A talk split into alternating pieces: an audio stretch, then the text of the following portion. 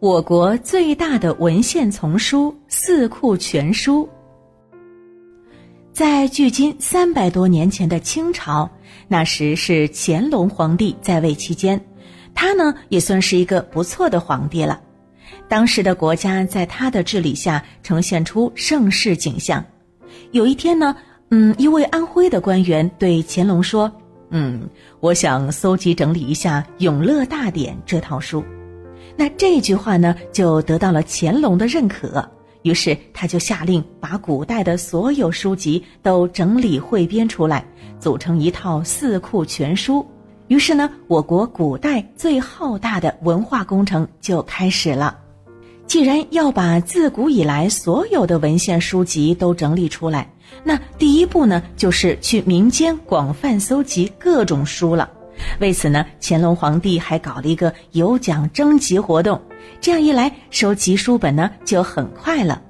但是民间的书呢确实很多，光收书就收了长达七年之久，总共收集了一万两千多种，在当时来说啊，这无疑是一个巨大的工程呢。书搜集好以后呢，嗯，乾隆皇帝就开始找人抄写这些书了。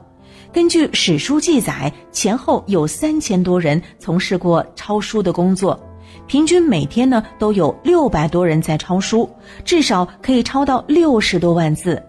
那书全部抄好之后呢，接下来就是最重要的工序——校正和编纂。在纪晓岚等三百六十多名官员的努力下，终于在一七八二年完成了《四库全书》的编纂。前后整整花了十三年的时间，因为这套书中主要分为经史子集四类，所以呢称为四库。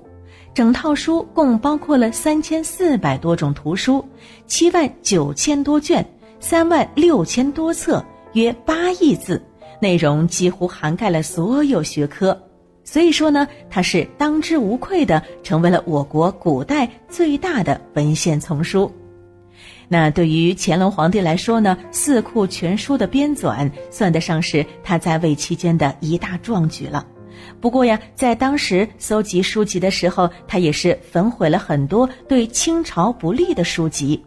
根据记载，当时被焚毁的书达到六七万卷，差不多呢和《四库全书》所收录的书是一样多的。